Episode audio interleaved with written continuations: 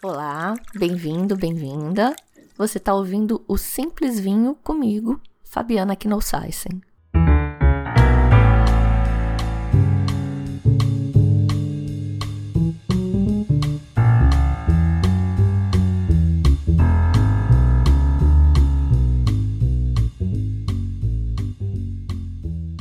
Fazia tempo, né? O último episódio aí foi sobre o tasting da Gran Cru depois eu peguei uma super gripe e tô com a voz ruim até agora, por isso que eu não tava gravando. Não tava gravando, mas estava saracuteando por aí e tinha muita coisa legal acontecendo em termos de vinho. E eu vou tentar compartilhar um pouco de tudo que rolou com vocês. Começando com o episódio de hoje, que tem pedacinhos de uma conversa deliciosa que eu tive com Luiz Pato, o mago da baga da bairrada. Esse episódio chega até você com o apoio das madrinhas e padrinhos do Simples Vinho. É uma comunidade bem legal aí de gente que curte o conteúdo do podcast e que resolveu me apoiar. A gente tem um grupo de podcast exclusivo, algumas promoções aí e esse super apoio financeiro em parte, mas muito mais emocional para eu continuar produzindo os podcasts com todo esse carinho. Para ser também um padrinho ou madrinha, acesse simplesvinho.com/apoie. Esse episódio nasceu graças a um convite que a Mistral me fez para uma degustação com participação do Luiz Pato. Esse não é um episódio patrocinado, mas eu queria comentar que os vinhos do Luiz Pato também estarão presentes na degustação Mistral que rola agora, 31 de julho 1 e 2 de agosto em São Paulo e 3 de agosto no Rio, mas sinto muito, Rio de Janeiro já está esgotada, esgotou em menos de 24 horas. Eu nunca fui, esse ano vai ser a primeira vez que, eu, que vai dar certo de eu ir, nunca tô aqui no Brasil quando acontece essa degustação, mas eu tô bem ansiosa para ir porque eu acho um dos melhores portfólios do país. Para saber mais, você pode ir lá no simplesvinho.com e buscar por Mistral. Bora começar a falar da bairrada então.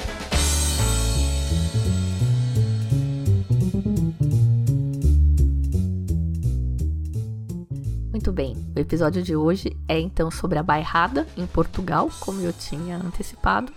Originalmente ele era sobre o Luiz Pato, que é um produtor da região, e a ideia surgiu por causa dessa degustação de vinhos que eu participei e eu gravei. Eu vou compartilhar aqui alguns dos trechos da degustação.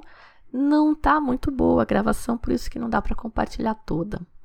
Mas aí, como eu disse, muita coisa de vinho rolou aí nesses últimos dias, inclusive a, o evento Vinhos de Portugal. E eu conheci um outro produtor da região, uma cooperativa, na verdade, que faz uns vinhos muito corretos, bem legais mesmo, alguns, e com uma filosofia que é alinhada a do pato, de tradição. Então eu resolvi falar deles aqui também, porque vinho BBB, né? Todo mundo gosta, todo mundo quer. Então vamos começar, como sempre a gente faz por aqui, localizando a região. E lembrando que lá nos primórdios do Simples Vinho, a gente fez um episódio falando de Portugal no geral, de todas as regiões. E é o episódio 14 de fevereiro de 2017. Olha só, relíquia. A região da Bairrada, a região demarcada, é pequena, é uma das menores de Portugal. Eu acho que ela só pede para Távora e Varosa. Fica dentro de uma região maior chamada Beira, que é uma faixa que vai ali do norte de Lisboa até a região do, do Porto. Ali perto do Porto, ela dá uma encostadinha, um totozinho no Rio Douro, e depois ela passa a ser limitada pela região de vinho verde, que essa sim é cortada pelo Rio Douro na sua parte mais austral. Toda essa faixa que vai do Atlântico até a fronteira com a Espanha e que fica ali compreendida mais ou menos entre a cidade de Lisboa e a cidade do Porto chama Beira. Toda essa faixa, então, é conhecida como Beira mas essa não é uma denominação de vinho, tá? É uma região e aí dentro dela você tem sim regiões demarcadas, denominações de origem, como a beira interior, que fica lá do lado da Espanha, na fronteira oriental. Mais ou menos no meio, você tem a região do Dão, que é uma das atualmente mais destacadas de Portugal, e do lado ocidental, a oeste, do lado do Atlântico, você tem a região da Bairrada. E essa parte da beira, aonde está a Bairrada, é conhecida como beira atlântica. E os vinhos produzidos nessa região e que ou estão fora da região demarcada da bairrada ou não cumprem as regras da denominação de origem bairrada são os IGP Beira Atlântico, vinhos regionais. Então vamos lá, de novo, osmose. Ao norte, cidade do Porto e região de vinho verde. Nordeste, Dão leste e sudeste, beira interior, sul, a região demarcada de Lisboa e região demarcada do Tejo, e a oeste, o Atlântico. O formato da região beira Atlântico lembra, de leve, bem de leve, precisa usar a imaginação, o formato do estado do Piauí, que é também o formato que eu falei que o Piemonte me lembra. Posso ser acusada de achar que tudo parece o Piauí. A região demarcada da bairrada em si, a DOC bairrada, são duas manchas nessa área da beira atlântica. Uma de cada lado do rio Mouchão, bem aonde fica a cidade de Coimbra. Então fica bem ali no meio. E ela pode funcionar de base para quem quiser passear lá, conhecer as duas partes e até outras regiões a partir dali. Falar rapidinho de Coimbra, que tem umas histórias interessantes. É historicamente uma cidade universitária, por causa da famosa Universidade de Coimbra, e é uma das mais antigas da Europa e das maiores de Portugal, a universidade, né? É uma das cidades mais antigas do país e era a capital de Portugal até 1255, quando Dom Afonso II, terceiro na verdade, Dom Afonso III, arrumou as malas e mudou com toda a corte para Lisboa. E a curiosidade, segundo um artigo da Marta Leite Pereira publicado no jornal Observador, é que Coimbra ainda é, segundo ela, ou em teoria, né, a capital de Portugal. Porque, apesar de a família real ter se mudado para Lisboa e a cidade de Lisboa ser de fato a atual capital, nunca foi promulgada nenhuma lei mudando a capital do país para lá. Então, teoricamente, ainda é Coimbra. Segundo os registros que se tem, a vinificação na região da Bairrada começou no século X, depois que os portugueses conquistaram as terras dos mouros. Né? Antes disso, eles estavam todos encurralados ali na parte norte da Península Ibérica. Dali para baixo era tudo domínio mouro e a produção de vinho ou qualquer outra bebida alcoólica não era muito popular entre os árabes. Oficialmente, no século XII, Dom Afonso Henriques autoriza a plantação de vinhas na região a troco aí de receber uma parte do vinho produzido por lá.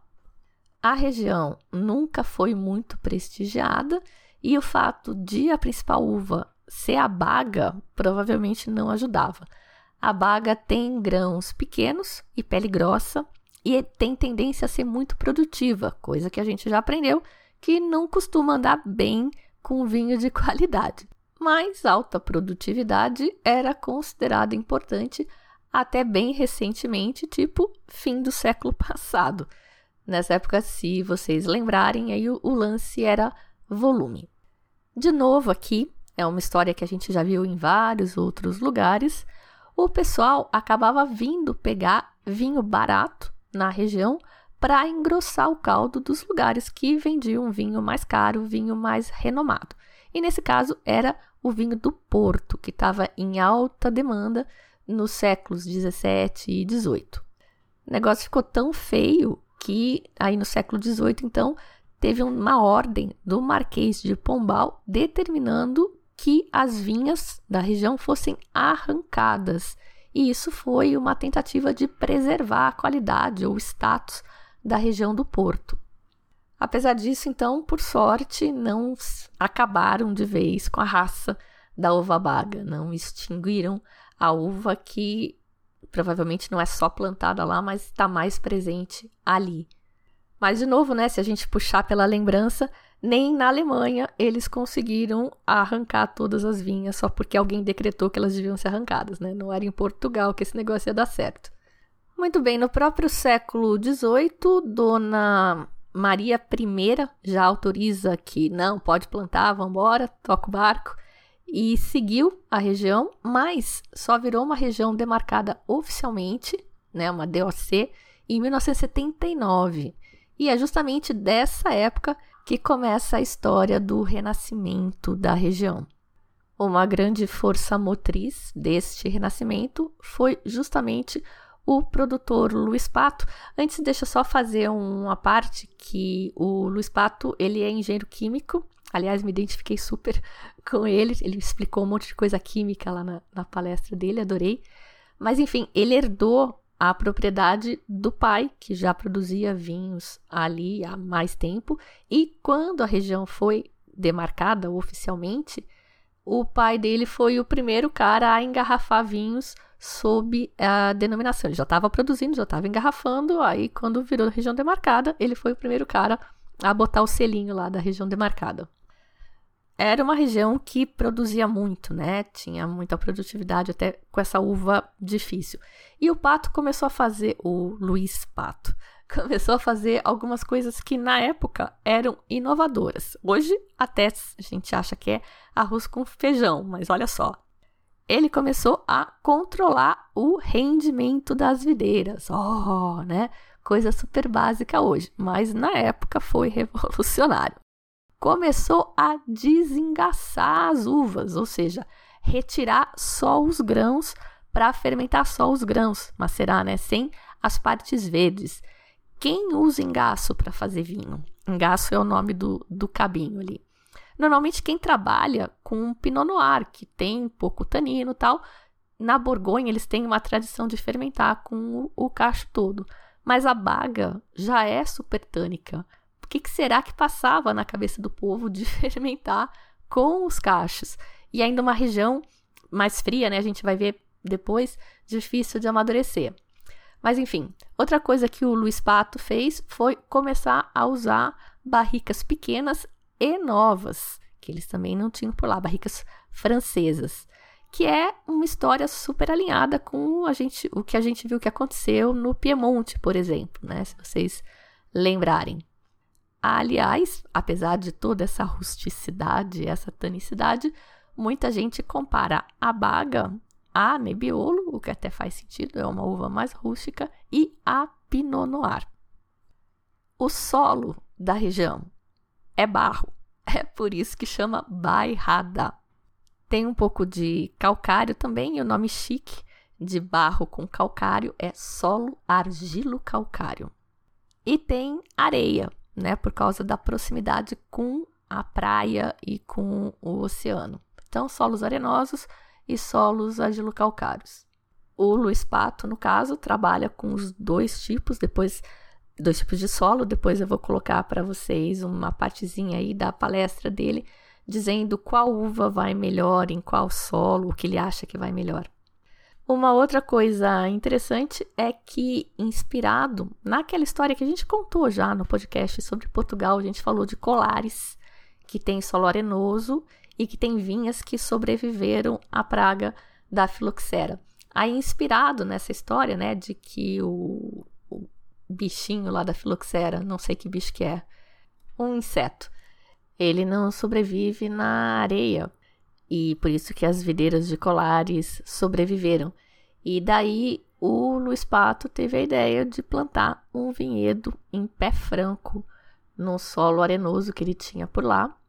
E essa iniciativa foi um super sucesso. Ele conta que a primeira descoberta importante aí que ele fez com o pé franco é que a videira é muito menos vigorosa, né? Porque o porta-enxerto de vides americana acaba transferindo muito mais vigor para vitis vinífera. Então, essas videiras, ele começou plantando 1,2 hectare, alguma coisa assim, hoje em dia ele tem 2 hectares e meio. E essas videiras produzem um cacho. cada uma. Né? Ele diz que é um copo de vinho cada videira, tanto pelo rendimento mais baixo da, do próprio local, do terroir, e ele também raleia para concentrar mais aí a, a fruta. Robert Parker amou, né? O vinho recebeu 96 pontos em a edição 2011 do vinho, em 2018 recebeu 96 pontos, foi na época a pontuação mais alta para a região e foi superado pelo mesmo vinho na safra 2015, que recebeu 97 pontos, é um 100% baga, chama Quinta do Ribeirinho Pé Franco. E segundo o Pato, todo ano terminado em 5 rende ótimos vinhos. Eu não degustei esse vinho. Eu só a minha degustação foi só de vinhos brancos e espumantes para a gente ver, né, o futuro aí da da bairrada, mas enfim, achei a história interessante para compartilhar aqui. Não falamos do clima ainda por lá. Então eu vou liberar agora a primeira canjinha do Luiz Pato falando do clima. Da bairrada, porque é que a bairrada é boa para, a bairrada é boa para branco? Porque o mar é frio. E como o mar é frio, as noites são frias. E como as noites são frias, a acidez não é queimada. a acidez que nós temos nos brancos da bairrada é a acidez natural. A acidez que vem da vinha. E que é natural porque as noites são frias. Bom, ele está falando de vinhos brancos porque era uma degustação de vinhos brancos. Mas, por causa desse clima né, mais frio, também chuvoso, a acidez é o ponto forte das uvas da bairrada e, naturalmente, a região se destacou pela produção de espumantes. E isso é que é um segredo, isso é que a bairrada tem grandes condições para brancos e também para espumantes. São dois vinhos que dependem do fator, o fator mais importante é a acidez. Pois é, eu me lembro que eu comentei no episódio sobre Portugal todo mundo fala da harmonização do tal do leitão à bairrada com o espumante de baga, no caso, Blanc de Blancs, da, lá da bairrada. Pois quase metade do espumante produzido em Portugal é produzido lá na bairrada. E os rosados da região também são bem famosinhos. Dizem que, né, aquelas lendas, a baga é a principal uva do Rosé Mateus, aquele da garrafa estilo cantil, que tem uma história bem interessante aí que eu já compartilhei com os padrinhos e madrinhas num dos episódios especiais de podcast para eles. Então tá, né? Todo esse clima aí que favorece espumante, favorece branco, como é que pode que a uva típica da região, 75% da região, está coberto com essa uva baga, que é tinta e que é de maturação tardia. Por que será que justamente esta uva é a que domina a região? Numa das entrevistas do Luiz Pato que eu vi, não, ele não comentou nessa que eu participei, mas numa que eu li, ele diz que o primeiro vinho que ele fez quando ele herdou as terras do pai foi um baga, justamente porque era a única coisa que dava para fazer, só tinha baga praticamente. E na época ele também adotou uma prática que era comum na região, que era botar um pouco de uva branca no junto, né, cofermentar, para dar até uma quebrada nessa tanicidade, para amenizar. A gente já viu também essa coisa de botar uva branca junto é, no Rony, lá supostamente é para dar mais cor e, e aromas, e em Chianti era permitido antes, né? Antigamente era permitido adicionar brancas e também era uma prática comum. Hoje em dia, a legislação já permite castas internacionais, como Merlot, Cabernet Sauvignon, e alguns produtores optam por uh, usar essas variedades tintas aí também, no caso, para suavizar um pouco os baga, mas é, peculiarmente, diferentemente do que acontece na maioria de Portugal, que é mais famoso pelos seus blends, a região da Bairrada ainda é uma região majoritariamente de varietais de baga. De castas portuguesas, também tem um pouco ali na Bairrada de Castelão. Castelão é a famosa periquita. É uma casta que vai bem mais. Ela prefere climas mais quentes, mas ela gosta muito de solos arenosos. É bem típica ali da região de Setúbal. E também a Alfrouxeiro, que é típica do Dão, que fica ali do lado. Uma uva mais delicada, castelão é mais rústica e que retém bem a acidez e que para mim é aroma de morango, é a marca registrada do Alfrocheiro. E claro, a Turiga Nacional, que é provavelmente a uva emblemática de Portugal, mais plantada e tá por toda parte. Para as uvas brancas, a dominante na região é a Fernão Pires, que também tá por Portugal todo, e aqui ela é conhecida como Maria Gomes, e a Bical. Fernão Pires é mais aromática, mais floral. Ela retém pouca acidez e talvez por isso ela vá melhor em solo arenoso. Depois vou pôr uma gravação do Luiz Pato falando de qual uva vai melhor aonde. E a segunda uva branca mais plantada por lá é a Bical. Tende a reter bastante acidez. É uma uva que envelhece muito bem. E alguns dizem que é o Riesling da Bairrada ou até de Portugal. Ela é bem plantada em Portugal todo. Antes de começar a falar dos vinhos do Luiz Pato, eu queria dar um overview aí na, na região para dizer que essencialmente é uma região de pequenos produtores. São mais de 5 mil produtores registrados por lá, só que a maioria não produz o próprio vinho, né? Eles acabam enviando as suas uvas para as cooperativas locais. E o outro produtor que eu conheci no evento Vinhos de Portugal, que eu falei que eu queria comentar aqui também, é justamente uma cooperativa que chama Adega Cantanhede. Hoje ela tem mais de 500 viticultores associados e uma produção anual de 6 a 7 milhões de quilos de uva. E, segundo eles, é o principal produtor da região demarcada da Bairrada sendo responsável por cerca de 40% dos vinhos produzidos na região demarcada. Do que chega aqui no Brasil, eu acho que vocês podem botar fé na linha Marquês de Marialva. Eu provei o Bical 2020 e é um baita vinho, tá? É, quem acompanha Instagram, essas coisas, ele teve nos meus destaques do evento Vinhos de Portugal Inclusive, eu provei esse vinho depois de provar um baga tinto, para você ver a potência do branco. Estou muito nessa minha fase de brancos gordinhos. Ele está sendo importado atualmente pela Domino e eu vi ele por 180 reais na internet, mas já tinha visto mais barato, então pode ser uma questão de procurar. Já vi esse vinho na Wine também, então eu acho que como a produção deles é muito grande, eles não têm exclusividade.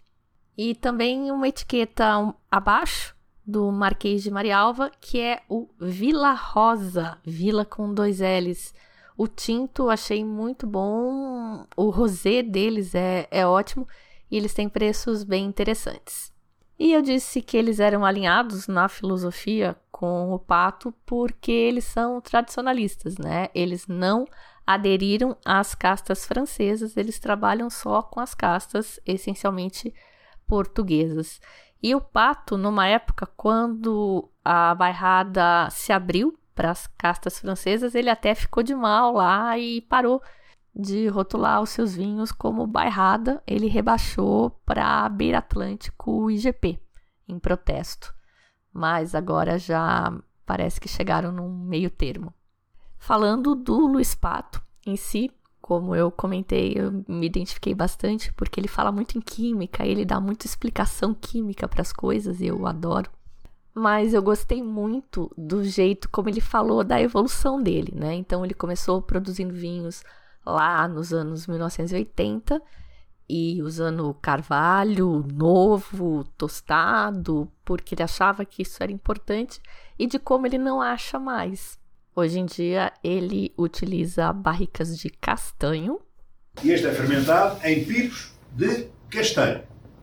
Vocês dizem, ah, mas porquê é que não usa carvalho? Usa carvalho porque o castanho é melhor. Porquê é que o castanho é melhor? Eu estou a falar para brancos. Ele está a falar para brancos, hein? É importante essa parte, porque na gravação não ficou muito bom. Porquê é que o castanho é melhor? Quatro razões. Primeira razão, para mim, está no preço. Segunda razão, não cheira a carvalho, isto é, não cheira a baunilha nem a coco. Quer dizer que o vinho fica com o caráter do local onde nasceu do, e do varietal. Não há aqui perfumes que se sobrepõem ao equinação da uva, não é? Depois, terceira razão, era a madeira tradicional na Bairrada. Na Bairrada não havia carvalho, havia só castanho. Quarta e última razão, uma razão técnica. O carvalho, o castanho, desculpa, o castanho, é mais uh, poroso do que o carvalho. Que vantagem é que isso traz? A vantagem que é maior convivência do vinho durante a fermentação com ar. Ar, leia-se, oxigênio. E aí ele explicou o que ele acha que acontece quando, durante a fermentação, o vinho tem mais contato com o oxigênio. Ele diz que tudo que o oxigênio faz é aumentar a população de leveduras que precisam de oxigênio para respirar. Então, enquanto está fermentando, não tem problema de oxidação e que este vinho que teve mais contato com o oxigênio durante a fermentação, ele fica mais resistente ao contato com oxigênio, a uma posterior oxidação. É a visão de um químico, peço imensa desculpa, mas isto, uh, isto são as minhas interpretações daquilo que eu vou vendo, sentindo, apreciando. Depois vou interpretar. A gravação é ruim e o sotaque não é simples de entender, né? Mas ele diz que é, achei uma graça, por isso que eu tô repetindo. É a visão de um químico. Ele até se desculpa, mas ele diz que é o resultado das coisas que ele vai vendo, sentindo e interpretando. Outra coisa que eu queria comentar é que ele ressaltou que ele usa as pipas de castanho para os vinhos brancos e para os tintos, não sei se para todos, mas para aquele pé franco famoso que o Robert Parker ama, para aquele lá ele usa carvalho francês mesmo. Carvalho de Vosges e de Nevers, que são aí os Grand Crus, do carvalho, barricas maiores de 500 litros e impressivos 24 meses de estágio. Mas estamos aqui para falar de brancos. Então, com a palavra, Dr. Luiz Pato de novo. O corte tradicional da bairrada era Maria Gomes, Mical e Social. Maria Gomes dá perfume, aroma, leveza, suavidade. O que é que dá o Mical? Mudar o corpo, sensação de corpo. Que estava associado acidez. Quando fazia o corte dessas, dessas 10 uvas, era o que se pretendia. As pessoas faziam por experiência. Mas uh, a lógica é esta. Acho que deu para entender, né? Maria Gomes, aromas, bical, corpo e cercial, acidez. E ele tem uma outra uva lá que é uma tal de cercialinho. E eu me lembro que ele falou que ele é o maior produtor do mundo de cercialinho e ele tem tipo um hectare. Não me lembro bem dos números e não gravei essa parte, mas é alguma coisa nessa escala. O, o cercialinho eu usei sempre para dar acidez ao corte do Vinhas Velhas. Sempre tentei evitar uh, juntar química, químicos ao vinho e este é um caso. Uh, preferi usar o cercilinho do que usar tatário. E isso é que é um segredo, por isso é que a Barata tem grandes condições para brancos e também para espumantes, um pouco a mesma razão, porque são dois, são dois vinhos que dependem do fator, o fator mais importante é a acidez. E uma coisa é acidez natural, outra coisa é acidez uh, adicionada. A acidez adicionada eh, em termos de pH, pode, pode chegar ao mesmo pH, mas não é o mesmo. Porquê? Junta-se ácido tartárico. E claro que ele, sendo químico, explicou de onde vem esse ácido tartárico que se junta e por que, que a acidez é diferente. E essa explicação tá num dos episódios especiais dos padrinhos e madrinhas. Bora falar dos vinhos, então? A gente começou degustando o Maria Gomes 2021, que é o vinho de entrada dele. O Maria Gomes tem um tem sempre um caráter de, de flores brancas e, e ameixa, ameixa daquela amarelinha, não, não a vermelha, daquela amarelinha. é produzido em solo arenoso, solo arenoso, e é fermentado em inox. É direto ao assunto. Eh, nós vinimamos à máquina, pá, não é tão charmoso, não, é melhor que à mão. Vou explicar porquê. Eu sou, um, sou muito pragmático, não, sou, não, não funciono só por ondas. Eu, quando colho a máquina, colho durante a noite e colho quando tem a acidez precisa. Porque o segredo, o segredo dos meus brancos é a acidez que vem da vinha. Para eu ter a acidez que vem da vinha, uma boa acidez que vem da vinha, tenho que colher no dia certo. E eu não posso colher no dia certo quando faço à mão. Primeiro, há falta de pessoal de mão de obra em Portugal. Segundo, não se posso colher de noite. Segundo é que ele não pode colher à noite. Estou traduzindo aqui porque ficou difícil. Terceiro, eh, eu com 15 pessoas, os brancos que eu tenho, eh, precisava de 3 semanas para, para colher. Com a máquina, eu colho quando eu quero. Nunca colho. Nem pouco madura, nem sobre madura. No ponto certo. Portanto, é só para desmistificar às vezes essa coisa, essa coisa horrível da máquina de vinho. E aí ele falou que tava caçoando da gente, cheio de gracinhas ele o tempo todo. E porque ele próprio, em algum momento, quando um produtor disse que vendimiava a máquina, ele ficou chocado. Esse é a máquina. Também era desse tempo, né? também não, não, não, meu meia culpa. Fofo, né? Mas, de novo, esse é o vinho de entrada dele e ele faz outras vendímias para os vinhos mais top, ele faz à mão. A vinha que ele faz o espumante, ele passa vendimiando para o espumante e depois ele passa novamente colhendo as uvas para o tinto. Enfim, tem de tudo. Só queria quebrar os paradigmas.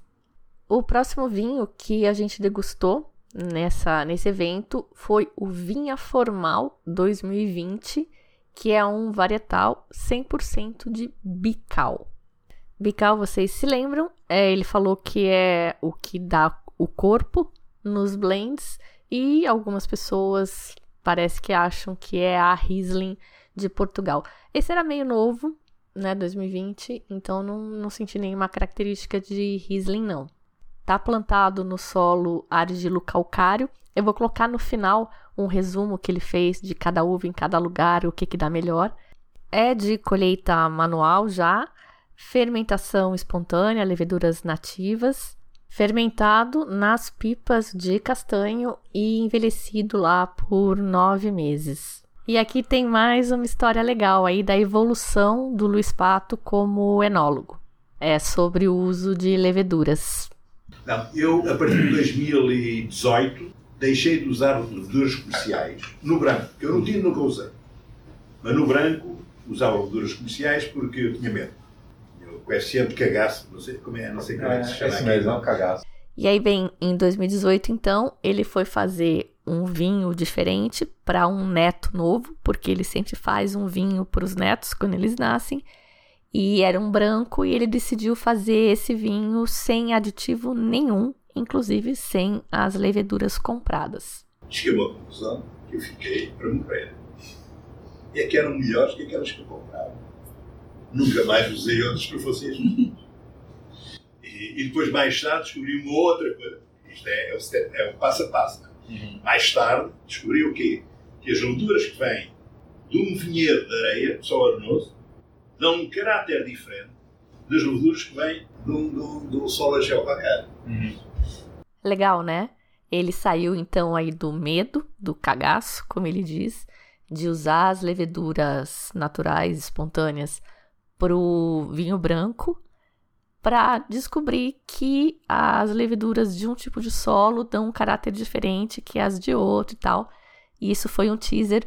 Tem mais dele falando sobre leveduras no episódio especial dos padrinhos e madrinhas. O próximo vinho que a gente provou foi o Parcela Cândido 2019. É um cercial 100%.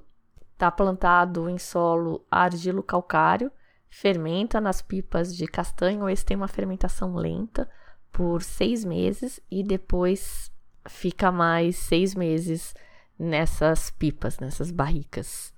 O cercial é a uva da bairrada que dá a acidez para os vinhos. Então, esse vinho naturalmente é mais fresco, é super mais elegante. Mas o resumo do ultra supra sumo aí dessa degustação, para mim, pelo menos, foram os dois últimos vinhos. Na verdade, o espumante, eu vou falar dele agora, mas a gente degustou ele por último e vou deixar o supra sumo para o final. O espumante é o Vinha Pan 100% baga, mas é branco. 2015 é um espumante safrado, totalmente sem adição de sulfitos, o primeiro espumante de Portugal feito assim, sem adição, e mínimo de 60 meses surli. É um Brut Natur, então não tem mais adição de nada, ele é bem seco e é uma raridade. Foram produzidas pouco mais de 250 caixas. Muito estruturado, crocante, né? Muito ácido, até salino de tão ácido com umas notas meio cítricas. E foi interessante porque ele é, ele tem toda essa estrutura, toda essa acidez, mas a gente degustou ele depois do cercialinho, que é uma bomba de acidez. Eu até postei no Instagram, porque realmente é um vinho surpreendente. Quinta do Ribeirinho, cercialinho 2020. Cercialinho é aquela uva que ele falou que ele é o maior produtor do mundo com um pouco mais de um hectare.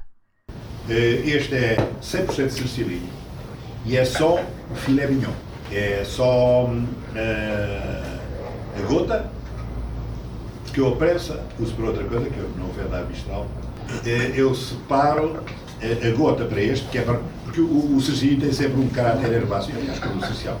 Tem um caráter uh, herbáceo, então, a gota, relembrando aqui, né, a osmose, a gota é aquele caldo do, da uva, aquele suco que sai sem você prensar, sai naturalmente dela quebrar e, e escorre. E a prensa é depois o que ele prensou para extrair, tem vários graus de prensagem para extrair. E ele diz que esse caráter herbal que é natural do cercialinho e de todo o cercial, na verdade, ele fica mais concentrado na prensa. E depois também há uma outra coisa também importante, é que a gota tem mais acidez do que a prensa. Porquê? Por quê? Né? Ele é um fofo, ele explica tudo, explica com química. E essa explicação eu vou deixar aqui para todo mundo, não tá só no episódio especial. Uh, porque a prensa concentra mais o potássio. E o potássio torna o ácido tartárico em bitartarábico. Portanto, há uma desacidificação natural. Gostou da explicação? E esse cercialinho é tudo sobre acidez. Vocês vejam a acidez do cercialinho. 9,5. 9,5 gramas por litro de um ácido. É uma das formas de medir acidez no vinho, quantidade de ácido no vinho. Eles transformam todos os ácidos presentes em ácido acético, por exemplo, um equivalente a ácido acético, e aí dá um total de gramas presentes. 9,5 é um montão de acidez, normalmente vai estar em torno de 4, 5. Sabe o que, que eu pensei quando eu provei esse vinho? Jambu. Vocês conhecem? Não o jambu em si, porque esse eu também não conheço, nunca provei. Mas eu já provei na pinga, cachaça com jambu, duas vezes. E é uma coisa pavorosa. Na primeira vez que eu provei, eu me lembro bem do susto. Na segunda eu já estava mais preparada, mas na primeira eu me lembro dessa sensação de ter bebido água do mar salgada, uma muita água do mar salgada e que não havia o que tirasse isso da minha língua e muita salivação. Salivei loucamente. E eu acho que todo mundo tem que provar essas cachaças com jambu para saber do que eu tô falando. Tem gente que até gosta, né? Então, realmente é uma questão pessoal. Mas esse foi um exemplo exagerado que eu quis usar para ilustrar e eu de fato lembrei desta experiência quando eu provei o cercialinho, mas o vinho não é pavoroso, tá bem longe disso. É um vinho surpreendente é, essa acidez altíssima, ela não parece desequilibrada. É interessante. Eu acho que vocês têm que provar. Eu há muito tempo não me surpreendi, não me emocionava assim com o vinho. Gostei muito. Inclusive postei no Instagram. Eu ando meio preguiçosa de Instagram e eu só posto lá coisas que eu acho que realmente fazem alguma diferença na minha vida. Então postei o cercialinho justamente com o Vinhas Velhas branco 1990, que foi o vinho que o Luiz trouxe na mala. E eu super amo um vinho da mala, né? Nunca decepciona. O que o cara traz na mala é sempre o melhor vinho da tarde. Mas antes de falar do Vinhas Velhas, eu queria só colocar um pedacinho da, do Luiz Pato falando da sugestão de harmonização para o cercialinho. Isto é um vinho para uma ostrinha, para uma ostrinha, hein? para uma ostrinha, pá. Faltou a ostrinha ali na nossa degustação. Isto é um vinho que dura 40 anos. Como é que você sabe que dura 40 anos? Olha, primeiro, daqui a 40 anos já não estou cá. Ninguém vai reclamar. Com, com, com, depois, depois, ele dura 40 anos, mas isso. Não, porque com esta acidez, ele nunca mais morre. Aliás, vocês vão ver que ele dura bem 40 anos quando degustarem o último vinho branco, que é o, vinho, o primeiro Vinhas Velhas Branco que eu fiz, em 1990. Que introdução, hein? Uma pena que a gravação tá tão ruim.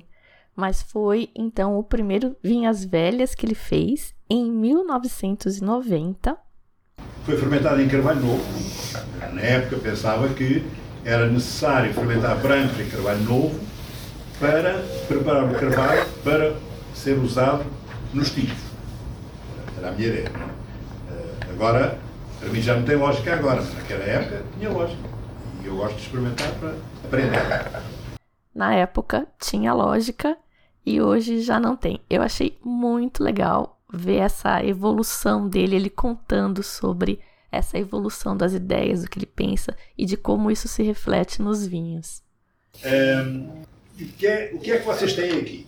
Têm aqui as quatro castas, todas juntas. Isso foi o primeiro Vinhas Velhas branco que eu fiz. E não o vendi porquê? Porque eu tenho posse. Tem proteínas em Na altura não agora é chique. Na altura não era. Bom, eu também não entendi o que ele falou aí, mas fato é que ele não vendeu esse vinho porque, por algum motivo que não era chique na época e que hoje é, não teve saída. Olha que interessante como a vida muda.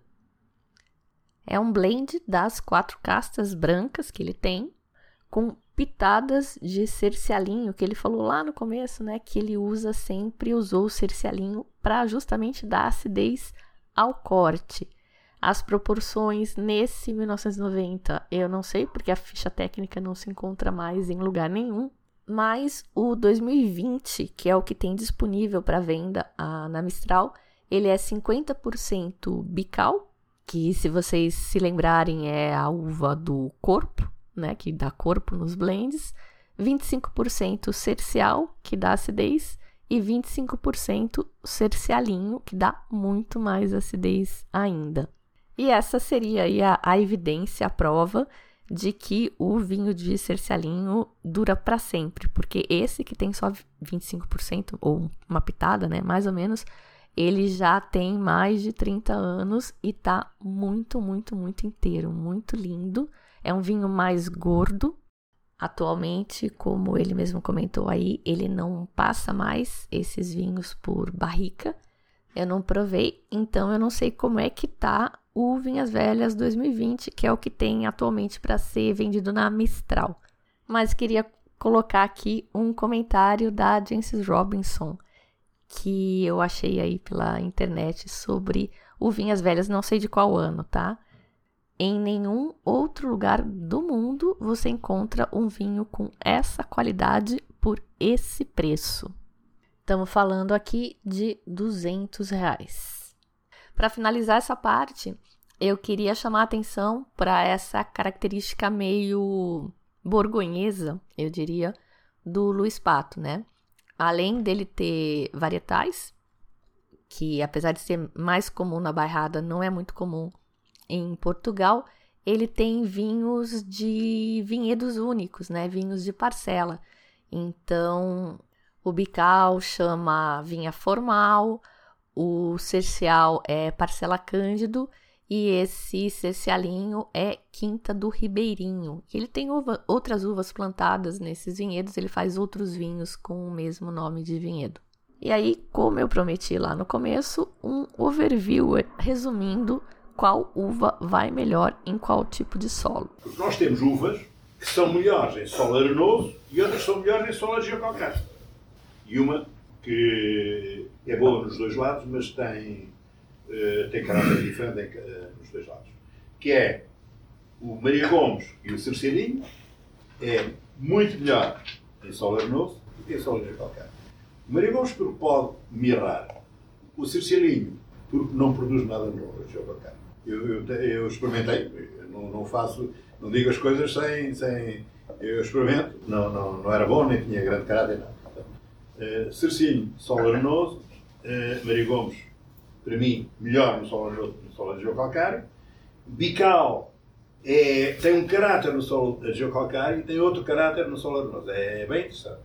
E aí ele conta que eles têm um espumante de bical em pé franco e que tem um aroma muito forte de amêndoa amarga e não tem nenhum amendoal ali perto. O cercial é, é melhor no geocalcário, eh, porque o cercial no geocalcário tem menos tendência, eh, não apodrece e no solo arenoso pode apodrecer. É só eh, porque é muito sensível à podridão. É muito sensível à podridão. Estou traduzindo porque português não é fácil de entender, não, né? O português de Portugal. Mas é, isto é o que eu penso que a Bairrada pode fazer melhor. E mais, é que vocês pensarem em vaga, pois vaga a Bairrada pode fazer muito bem. Mas não pode ultrapassar as duas, três toneladas por hectare.